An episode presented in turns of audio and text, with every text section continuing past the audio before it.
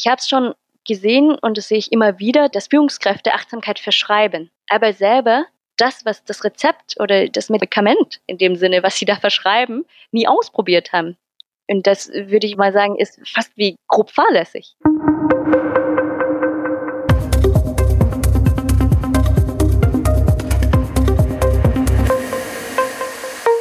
Hallo, herzlich willkommen beim Podcast Out of Box. Hören Sie die Heroes der Zukunft.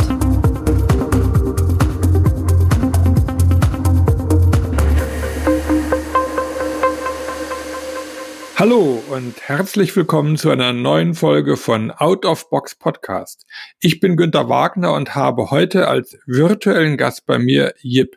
Herzlich willkommen, Jip. Hallo, lieber Günther. Jip, ich freue mich, dass äh, wir heute leider nur virtuell dementsprechend uns ähm, austauschen. Äh, wenn ich mal ganz kurz reingehe, deine Familie, ihr kommt aus Vietnam. Du bist eine Ex-McKinsey-Beraterin und coacht Führungskräfte bis hoch zu Vorständen äh, und begleitest als Business-Influencer äh, deine Coaches auch im Bereich Achtsamkeit und Mindfulness. Und als letzten Punkt habe ich mich, du beschäftigst dich mit der Frage, wie lernen wir, wie treffen wir Entscheidungen? Frage, wie lernst du eigentlich? Danke erstmal, lieber Günther, für die umfassende Vorstellung. Bevor ich auf deine Frage eingehe, noch eine kurze Rückfrage zu Business Influencer. Was macht denn für dich einen Business Influencer aus? Ein Business Influencer ist jemand, der Menschen im Bereich Führung oder im, in der Wirtschaft influenced, also ihnen Impulse gibt, der ihnen Anregungen gibt für ihre Arbeit äh, und im Bereich Führung ist es natürlich Selbstführung als natürlich auch Führung von anderen. Dankeschön. Das freut mich natürlich, wenn du mich eine Business-Influencerin nennst, weil für mich bist du ein Influencer mit deinen Artikeln, die du auf LinkedIn schreibst. Ich lerne, ich lerne tatsächlich durch Lesen von solchen Artikeln. Ich lerne auch nicht intellektuell, sondern ich lerne für mich am schnellsten, indem ich in den Austausch mit anderen gehe. Das hat sich so rauskristallisiert über die letzten Jahre. Mich befassen, also mich beschäftigen Fragen und dann frage ich zurück und über das Gespräch, über die Konversation mit meinem Gegenüber lerne ich über mich, ja, also wie fühle ich mich eigentlich dabei, während ich zum Beispiel deinen Artikel lese, lieber Günther, mit diesen ganzen Reflexionen, die du so großzügig mit uns teilst. Da mhm. lese ich und dann beobachte ich mich selber. Also zum einen ganz, ganz simpel meine Körperreaktionen, meine emotionalen Reaktionen, meine Gedanken. Ich ähm, beobachte und dann gleiche ich ab. Und ich gleiche ab mit einem, sag ich mal, einem mir bekannten Standard, also der Standard über mich, mein Durchschnitt sozusagen. Und ich gleiche dann immer ab, ob mich etwas besonders anregt oder aufregt. Und dann schaue ich nochmal nach. Und da frage ich dann zurück. Und das Schöne ist, heutzutage mit der vernetzten Welt, mit Social Media, mit LinkedIn, mit Facebook, sind wir fast immer nur ein Klick one click away oder one call away von fast allen Menschen, mit denen man sich weltweit vernetzen kann.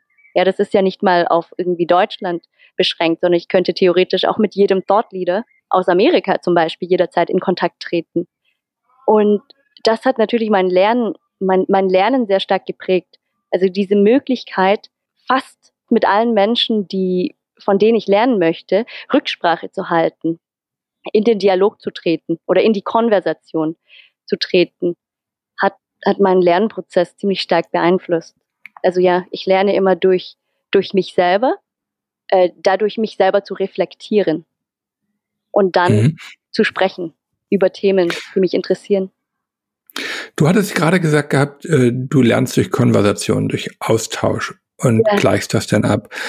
Äh, und wir beide hatten uns ja auch schon in München getroffen äh, und dort sieht man ja den anderen. Man sieht auch die ganze nonverbale Sprache, Ausdrucksweise, ob das jetzt die Körperspannung, die Körperhaltung ist, ob das der Mundwinkel, die Augenbrauen sind.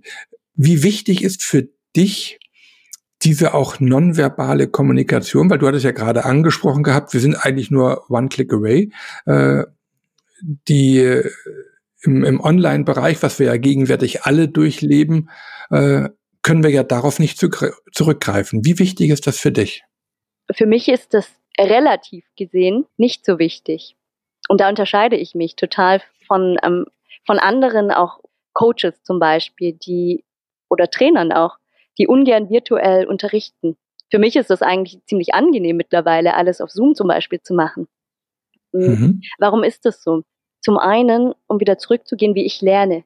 Ich lerne eigentlich immer ähm, in erster Stufe erstmal zu beobachten, was die Information, der Impuls, der jetzt irgendwie bei mir ankommt, mit mir macht. Und da können wir sagen, natürlich ist es umfassender, wenn ich neben dem Auditiven auch noch das Visuelle habe.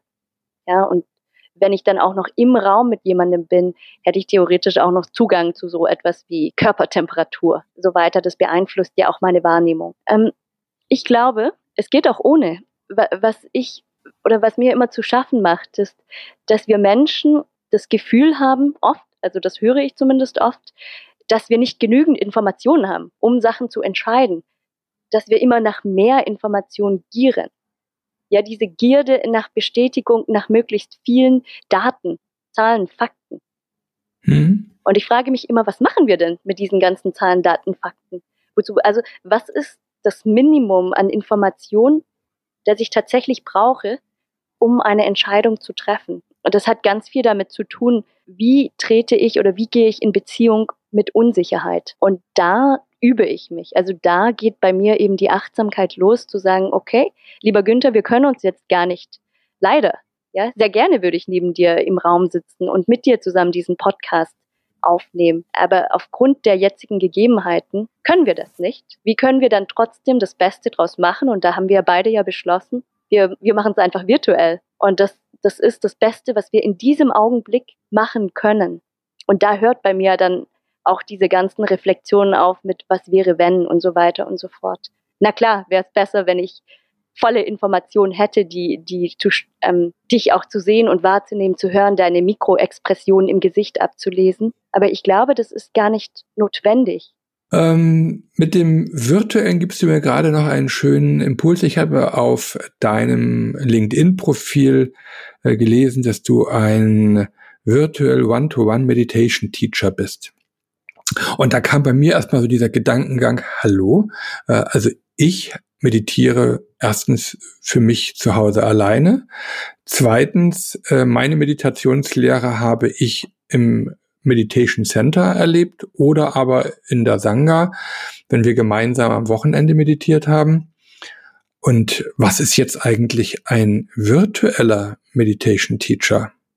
Äh, das habe ich tatsächlich eingeführt. Das ist ein neues Produkt, würde ich mal sagen, was ich entwickelt habe, hm, auf der Beo oder aus der Beobachtung heraus, dass es für mich sehr viel einfacher war, mit jemandem, der erfahrener ist in einer Sache, ähm, zu lernen.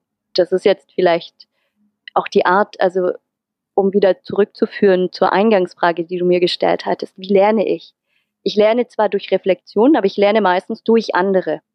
Und durch andere was mir auch aufgefallen ist, ist, dass ich am liebsten durch andere lerne, die mir da einen Schritt voraus sind. Und dann können wir beide unser Niveau verbessern, indem ich immer Fragen stelle und die andere Person mir ihre Erfahrung teilt. Für jeden ist ja Erfahrung etwas Persönliches, wie du es schon sagtest. Meditation ist eigentlich eine sehr individuelle Erfahrung. Aber selbst in der Sangha, und Sangha, ich, ich weiß nicht, wie du den Begriff definierst, in der Thich-Nhat-Hanh-Tradition ist es einfach die, die Gemeinschaft. Die Gemeinschaft, die mhm. zusammen etwas praktiziert, ähm, ist hilfreich, aber nicht immer spricht man in der Sangha über die tatsächliche Meditationserfahrung. Und so, nachdem ich gemerkt habe, dass ich mit ganz unterschiedlichen ähm, Meditationslehrern gelernt habe und dann auch sie gefragt habe und, und meine Erfahrungen mit, mit ihnen geteilt habe, um eben ein bisschen zu kontextualisieren, habe ich jetzt gedacht, okay, das gebe ich zurück. Das, was ich gelernt habe, da kann jeder mit mir teilen, nachdem wir eine Meditation durchlaufen haben. Ja, die muss ja auch gar nicht 25 Minuten gehen, so wie ich das sage, sondern manchmal meditiert man einfach drei, fünf Minuten zusammen. Und dann sprechen wir drüber, was wir erlebt haben, so dass man dann auch sage ich mal, eine, eine zweite Meinung, eine neutrale zweite Meinung dazu bekommen kann. Und dann kann man beim nächsten Mal üben. Meditation ist für mich nämlich auch immer eine Übung. Ähm, schauen, was man denn noch anders machen kann. Und das ist für mich so ein natürlicher Lernprozess. Du machst eine Intervention, dann lernst du draus und sprichst mit jemandem. Du lädst mich gerade förmlich äh, dazu ein, dass ich gerne mal eine leibhaftige Erfahrung von dir erleben möchte und äh, diese Lernerfahrung einfach mal teilen möchte. Und zwar möchte ich dich gerne einladen zu dem Spiel Mensch ärgere dich nicht. Das kennst du ja, ja? Also yeah. äh, welche Farbe würdest du denn jetzt auswählen? Grün. Grün. Du bist grün, dann nehme ich blau. Schön.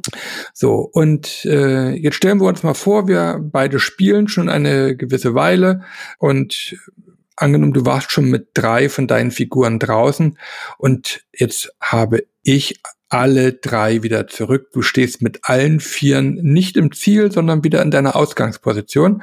Das Spiel heißt ja nicht Mensch, ärgere dich nicht umsonst. Äh, und ich, und ich lade dich jetzt mal dazu ein, lass doch bitte mal wirklich mal mal richtigen krummen Rücken, lass das Kinn zur Brust fallen und rutsche mal so in dich zusammen und spüre mal, wie du dich jetzt gerade fühlst. Ich habe alle Steine von dir wieder zurück hm. in die Ausgangsposition. Du bist mit allen Vieren dort. Ich selber, ich bin sogar schon mit zwei Steinen im Ziel drinne und du bist jetzt richtig in dich zusammengerutscht. Hm. Wie geht es dir dann? Was spürst du? Was ist deine, deine körperliche Reaktion? Was sagt dir jetzt dein Leib? Hm. Der innere Rückzug. Ne? Ich bin zurückgezogen in mir selbst. Ich bin in einer geschützten Haltung, in einer grummeligen Haltung. Und vielleicht bin ich auch ein bisschen resigniert. Mhm. Jetzt richte dich doch bitte mal auf. So richtig schön. Rolle die Schultern nach hinten aufrecht, den Blick frei geradeaus nach vorne. Und ja, du darfst jetzt dreimal würfeln, um den nächsten Stein zu ziehen, weil du stehst ja mit allen wieder in der Ausgangsposition. Hey. Und in dieser aufgerichteten Haltung, den Blick frei geradeaus, wie fühlst du dich jetzt? ich sehe wieder. ich sehe einen Ausweg, lieber Günther. Aha. Weißt du, so in dieser Position ist auch ähm, mein Herz offen. Ne? Es ist nicht wie in der vorhergegangenen oder vorherigen Situation in sich zurückgezogen und geschützt, geschlossen, in einer geschlossenen Haltung. Ne? Sofern ich mich jetzt aufrichte und meinen Blick nach vorne schweifen lasse und vielleicht auch nicht so angestrengt nach vorne blicke, sondern in, mit einer gelassenen Sicht. Erscheint die Welt oder ich sehe mehr Licht, mein Herz ist offen, das erleichtert mir das Atem das Atmen. Ja, es ist ein schönes Gefühl. Und was kannst du daraus lernen für dich aus dieser kleinen Intervention? Was nimmst du da selber mit? Also ich glaube, es gibt unterschiedliche Reflexionsebenen, was mir gerade aus dem Herzen spricht. Dass gegebenenfalls dieses Spiel, was wir da entwickeln, und auch die Art unseres Spielens miteinander vielleicht nicht so ganz förderlich ist für mentale Gesundheit. Hm, was meine ich damit? Dieses Wettbewerbsgetriebene. Ja, der eine spielt den anderen aus, sozusagen. Und dann dieses Eintauchen in die, sag ich mal, gegebenenfalls auch dieses Eintauchen in die Schattenseiten des Wettbewerbs. In dieses, ich verliere gerade und ich möchte, ich möchte wieder gewinnen. Motivation herausholen, den anderen gegebenenfalls zu übertrumpfen wieder. Das ist, glaube ich, etwas, was mir gerade aufgefallen ist, dass es nicht mit mir in Resonanz geht. Ja, ich glaube, das, das macht mir zu schaffen, dass wir Menschen manchmal diese Methoden anwenden, dass wir sagen, lasst uns die, die Kehrseiten, die negativen Seiten mal ausprobieren, um die schönen Seiten zu sehen. Ich glaube, es ist nicht notwendig. Ich glaube, wir könnten gegebenenfalls andere Spiele entwickeln. Und dieses Spiel, das ist ja ein, ein Gesellschaftsspiel, das es schon seit Jahrhunderten gibt und worüber sich ganze Familien freuen. Aber die Frage ist, oder die sich mir gerade stellt, ist, spielen wir das denn eigentlich auf eine achtsame Art und Weise? Oder was bringen wir eigentlich unseren Kindern bei, wie wir das so spielen? Welche Lehrinhalte haben wir, außer dass es ein vergnügliches Gesellschaftsspiel ist. Zum Glück gibt es ja hier von Ravensburger heute äh, ganz andere Entwicklungen. Also die Spieleindustrie ist ja hier schon der Wirtschaft ähm, in sieben Meilenstiefeln voraus.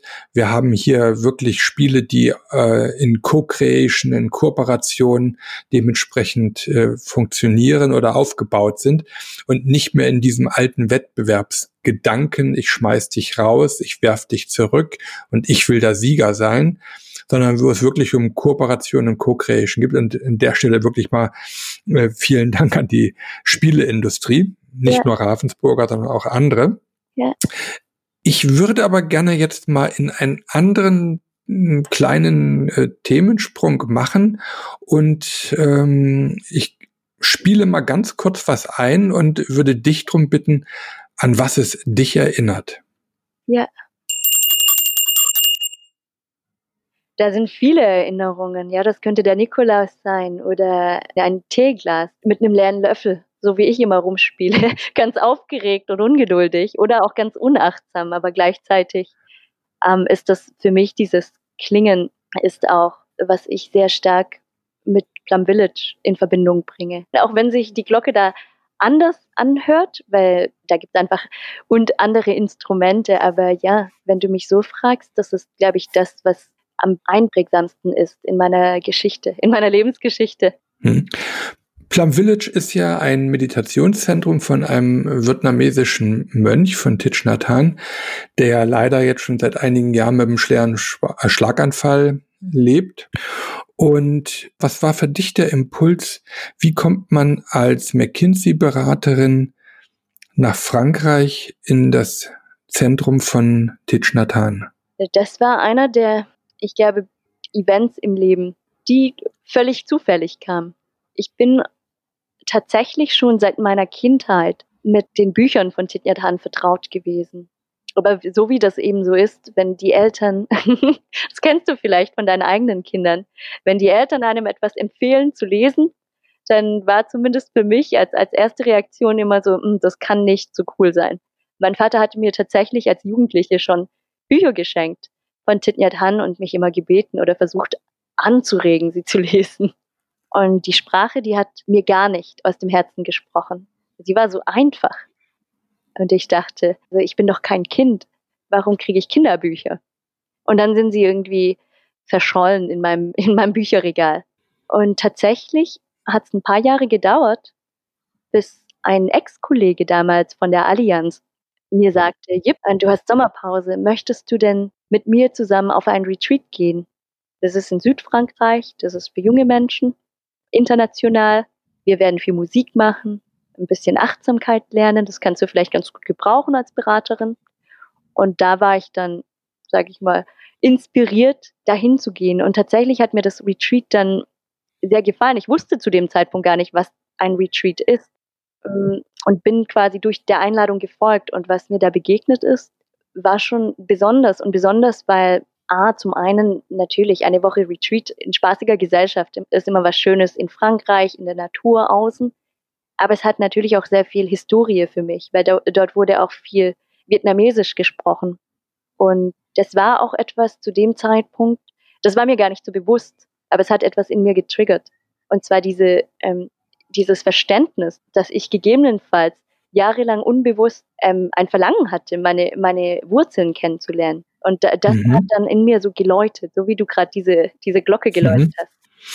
Was hast du denn erlebt? Was waren denn deine Erfahrungen dort in einem Retreat? Weil ich glaube mal, dass viele Zuhörerinnen und Zuhörer sich nichts darunter vorstellen können, in, in Südfrankreich, äh, in Plum Village zu sein, was man dort erfährt. Ja, Plum Village ist ein buddhistisches Retreat Center, ein internationales Retreat Center. Dort leben, ich weiß nicht, ein paar hundert Mönche und buddhistische Nonnen in unterschiedlichen Dörfern. So, und bei diesem Retreat lernt man oder praktiziert man die Achtsamkeit nach buddhistischer Methode. Mir war auch gar nicht klar, was Buddhismus ist zu dem Zeitpunkt.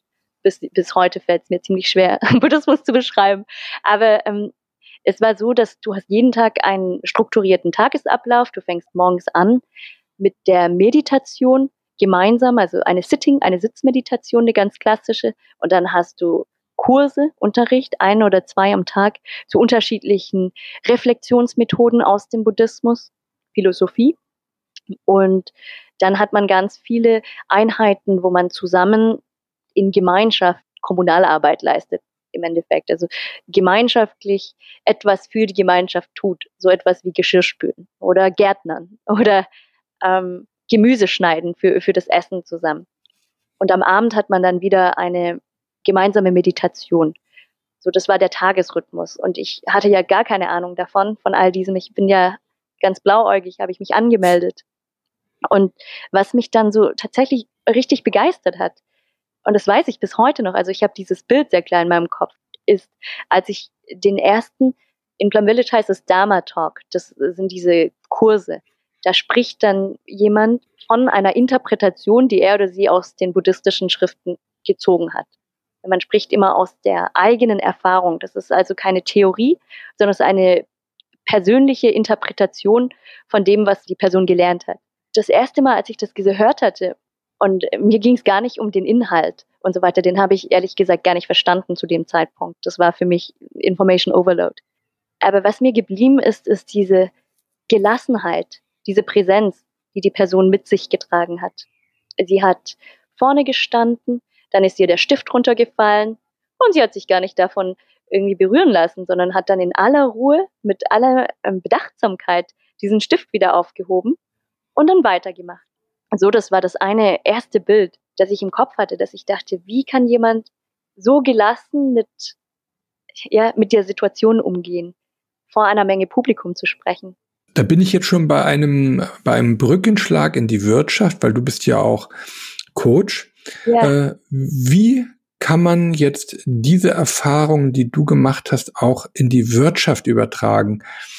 Weil das ist ja das äh, Wichtige, denn ich erinnere mich daran, ich habe auch eine sehr, sehr lange Achtsamkeitserfahrung, Meditationserfahrung, Qigong etc. Yeah. Das, wo ich vor zehn Jahren noch, das war gar nicht lange her, ähm, mit Führungskräften drüber gesprochen habe, dann war das fast noch ein Tabuthema, dann war das noch so ein bisschen in der esoterischen Ecke fast.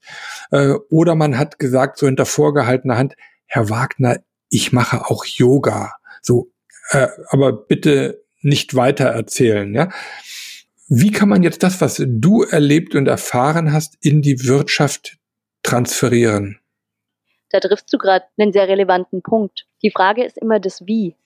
Also das Was ist, glaube ich, ganz klar. Diese Konzepte Gelassenheit, Achtsamkeit, Entspannung ist gut für unsere Gesundheit. Ich glaube, das bestreitet keiner mehr. Aber die Frage ist tatsächlich, wie kann ich das jetzt in meinen Alltag umsetzen? Und was ich glaube, dort sehr geholfen hat, und das sind diese Infrastrukturen, wie, wie du gerade auch schon erwähnt hast. Wie kriege ich es hin, dass wir Möglichkeiten, eine Infrastruktur schaffen, die uns im Alltag die Praxis erleichtert? Und zum Beispiel diese Glocke, das war etwas, was in Plum Village dazu eingeladen hat. Die wurde, glaube ich, zu jeden 15 Minuten gespielt. Und dann ist man dazu eingeladen, in der Aktivität, in der man gerade sich befindet, einfach einmal innezuhalten, zu stoppen, zu atmen, ja, wieder zurückzukommen zum jetzigen Augenblick und dann einfach wahrzunehmen, was jetzt gerade in diesem Augenblick mit mir so geschieht. Was tue ich denn gerade? Das sind tatsächlich so Sachen, die für die, sage ich mal, eine klarere Entscheidungsfindung helfen können. Wie kann man das jetzt in eine Organisation bringen? Ich glaube, der erste Schritt ist tatsächlich, be your own customer.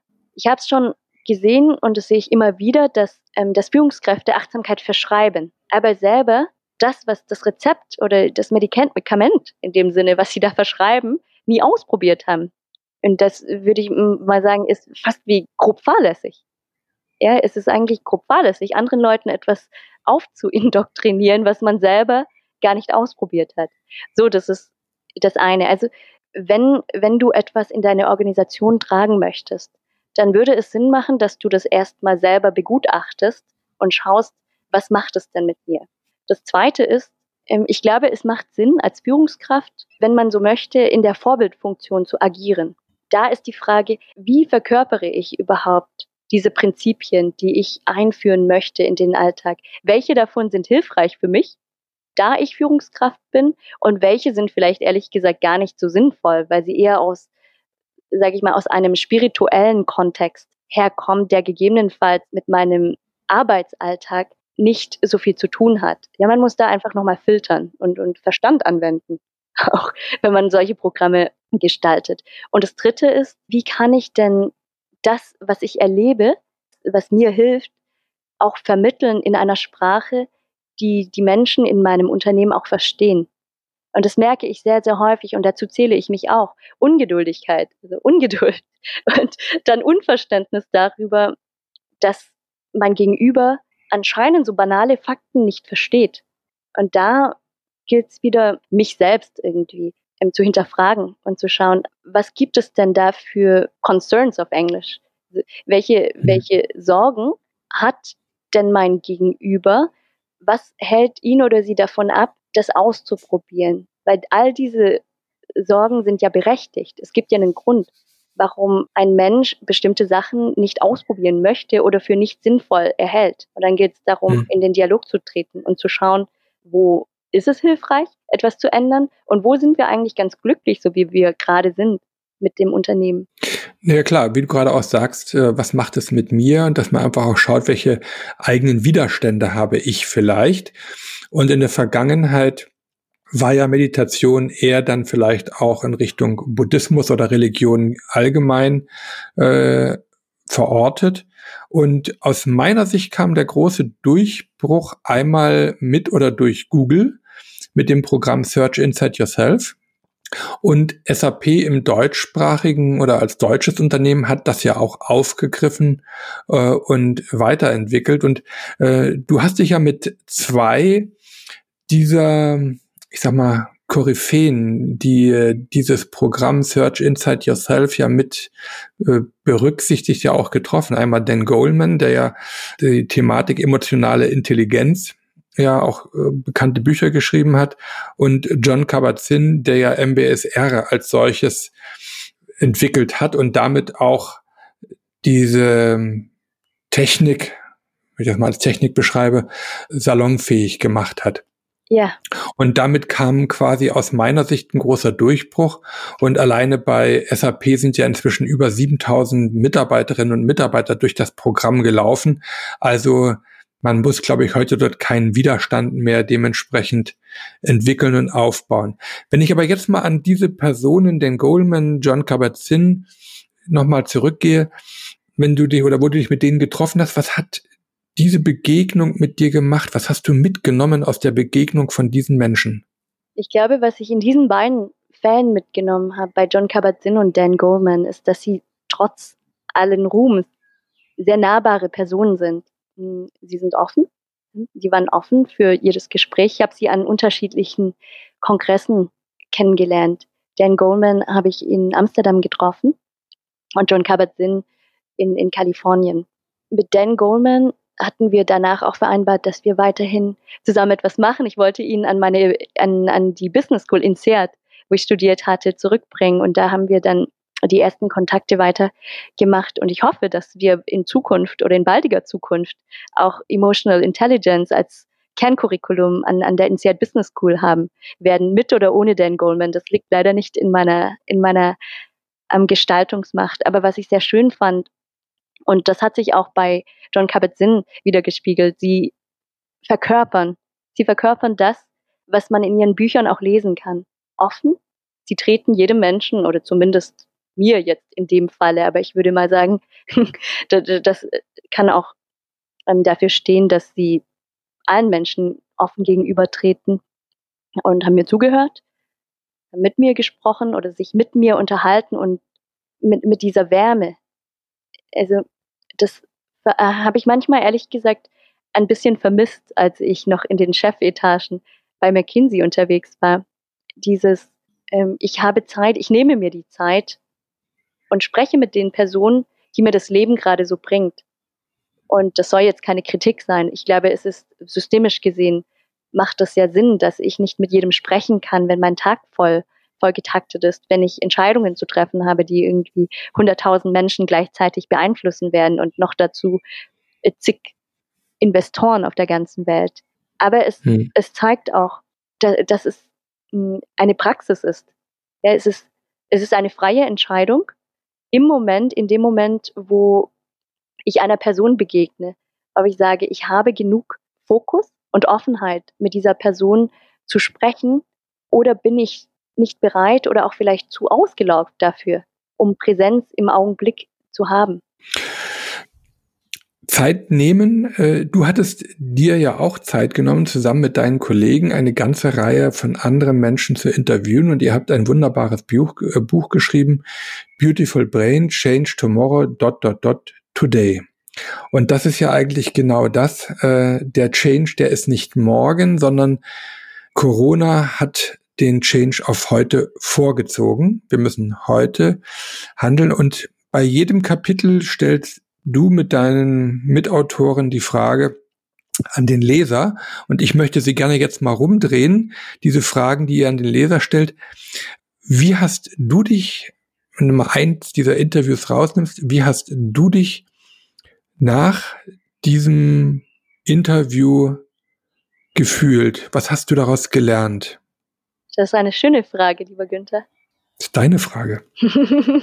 ähm, ich nehme mal exemplarisch ein Interview mit Dr. Ralf Schneider heraus, weil mich das auch immer wieder prägt, dass er in seiner Funktion als C-Level in einem großen Unternehmen ähm, so frei war, über die Achtsamkeit, Mindfulness und, und Kindness, die Freundlichkeit zu sprechen und so offen war dass er gesagt hat, schaut, ich schaue auf mein Leben zurück und da war nicht immer alles perfekt. Ich habe als Führungskraft nicht immer achtsam, bin nicht immer achtsam mit anderen umgegangen. Ja, aber eine Sache, die ich glaube wichtig ist, ist, dass man freundlich mit sich selbst umgeht. Und das war für mich erstmal so, boom. Das ist ein Statement von jemandem, der in einem historisch oder systemisch relevanten Unternehmen in Deutschland sitzt, in einer Führungsposition und diese Bescheidenheit an den Tag legt, diese Erdung. All diese Interviews, die sind ja mit Personen geführt worden, mit denen ich schon zusammengearbeitet hatte. Entweder waren das ähm, Kommilitonen von mir, meine Professoren, meine Kollegen oder meine Chefs bei McKinsey und in sonstigen Netzwerken, wo ich aktiv war. Also ich hatte schon mit allen engere Verbindung. Und es war trotzdem ein, ein sehr schönes Gefühl, weil ich eben das, was ich als Coach tue, Fragen stellen, offene Fragen stellen, dazu nutzen konnte, in den Austausch zu gehen und über Themen zu sprechen, die das Herz vielleicht auch berühren und nicht nur den Intellekt. Und mit all diesen Personen habe ich ja eher intellektuell gearbeitet im, im Alltag und so sprechen wir jetzt einmal über, über die Dynamiken des, des menschlichen Daseins und was sie so als Mensch bewegt und was sie als Mensch bewegt, in der Führungsposition, in der sie sind.